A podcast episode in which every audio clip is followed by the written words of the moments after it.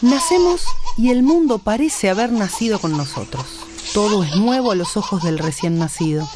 Pero basta escuchar a los que te rodean para darte cuenta que uno nace siempre en la punta de un camino que viene de lejos. ¿Y a vos? ¿Dónde te dijeron que empieza ese camino? Sí, sí, sí, a mí también. Cuando era chica me dijeron que los argentinos nacimos en 1810. ¿O no? Sí, sí, sí, sí, claro. Sí, sí, sí, claro. Con el Cabildo, con French y Beruti, y el reparto de escarapelas y los paraguas. Bueno, bueno, sí, claro, claro. También con aquello de lo del pueblo quiere saber. Lo que nos falta saber es que nuestra independencia no empezó a gestarse en Buenos Aires en 1810. Empezó unos 30 años antes y bastante más al norte. Sucedió en el sur del Perú y en el Alto Perú, la actual Bolivia de la América del Sur.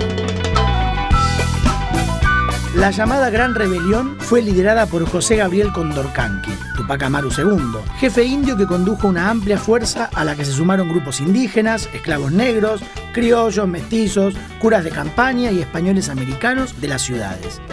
Todos ellos se sentían explotados por la corona española y de este sentimiento germinó el deseo de emancipación. Querían eliminar las aduanas interiores y otros impuestos de la época. Querían poner fin a la explotación que imponía la corona española.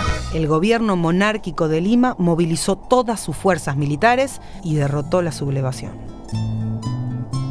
Era el mes de abril de 1781. Tupac Amaru era ejecutado junto a su esposa, Micaela Bastidas, y junto a su hijo mayor. Su cuerpo fue descuartizado y sus partes fueron llevadas y exhibidas en distintos pueblos como advertencia contra los rebeldes. José Gabriel Condorcanqui quedó ahí como un cántaro roto entre las piedras. Pero el viento aprendió a decir su nombre y lo repitió en todas las quebradas, por todo el Tanguantisuyo, los cuatro rumbos de la América India. Tupac Amaru.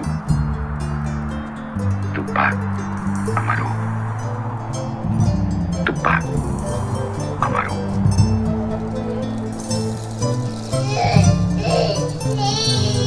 Y sí, sí.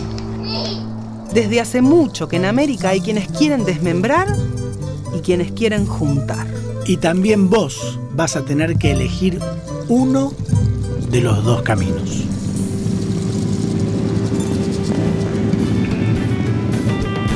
Postales para la integración del Centro Ugarte de la Universidad Nacional de la Luz.